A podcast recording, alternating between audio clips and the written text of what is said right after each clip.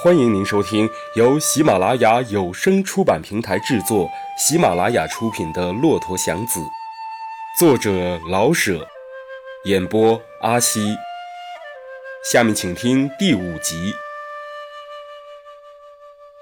在这么乱想的时候，他忘了素日里的谨慎，皮轮子上的碎铜烂瓷片放了炮，只好收车。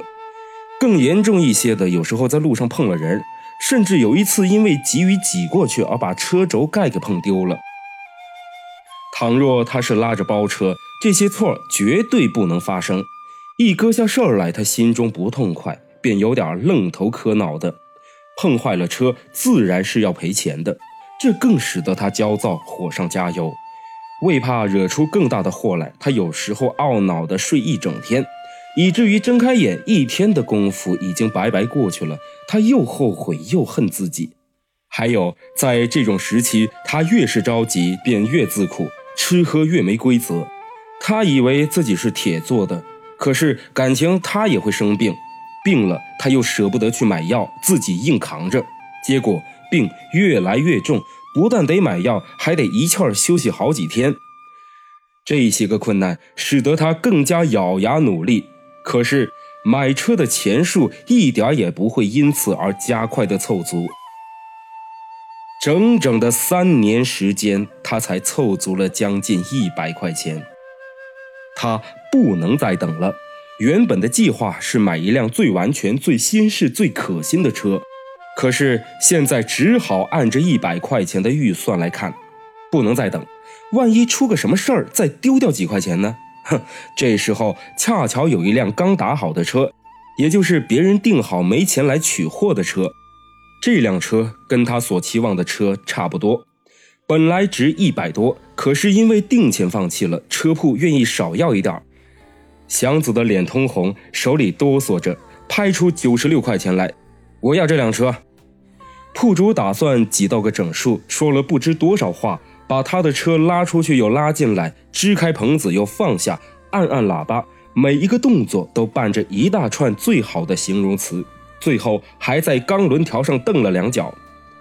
听听声吧，铃铛似的，拉出去。你要是把车拉碎了，要是钢条软了一根，你回来把它摔在我脸上，一百块少一分，咱们吹。祥子把钱又数了一遍，我就要这辆车，九十六块。铺主知道。大概是遇见了一个死心眼的人，铺主看着钱，再看看祥子，叹了口气：“哎，行吧，行吧，交个朋友，这车算你的了，保六个月啊，除非你把大箱碰碎，否则我都给你白修。那保单拿着。”祥子的手哆嗦的更厉害了，揣起保单，拉起车，几乎要哭出来，拉到一个僻静的地方。祥子细细端详自己的车性等问题，在漆板上试着照着自己的脸，越看越可爱。就是那不尽合自己的理想的地方，也都可以原谅了，因为这已经是自己的车了。把车看得似乎暂时可以休息会儿了，他坐在了水簸箕的新脚垫上，看着车把上发亮的黄铜喇叭，他忽然想了起来。今年是他二十二岁，因为父母死得早，祥子早就已经忘了生日是在哪一天。自从到城里来，他没有过过一次生日。好吧，今天买上了新车，就算是生日了。人的生日也是车的生日，这样好记。而且这车就是自己几年来辛辛苦苦的心血，简直没有什么不可以把人和车算在一块的了。但是要怎么过这个双寿的生日呢？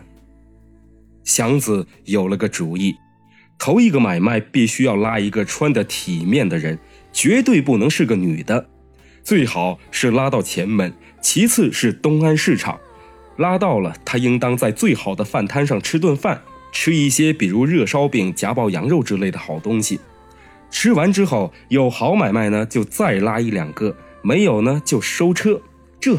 就是生日。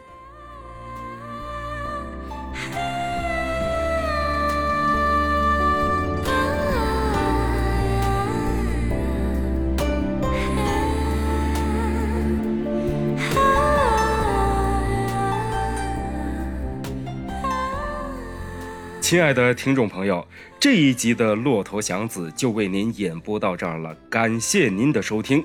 欲知后事如何，且听下回分解。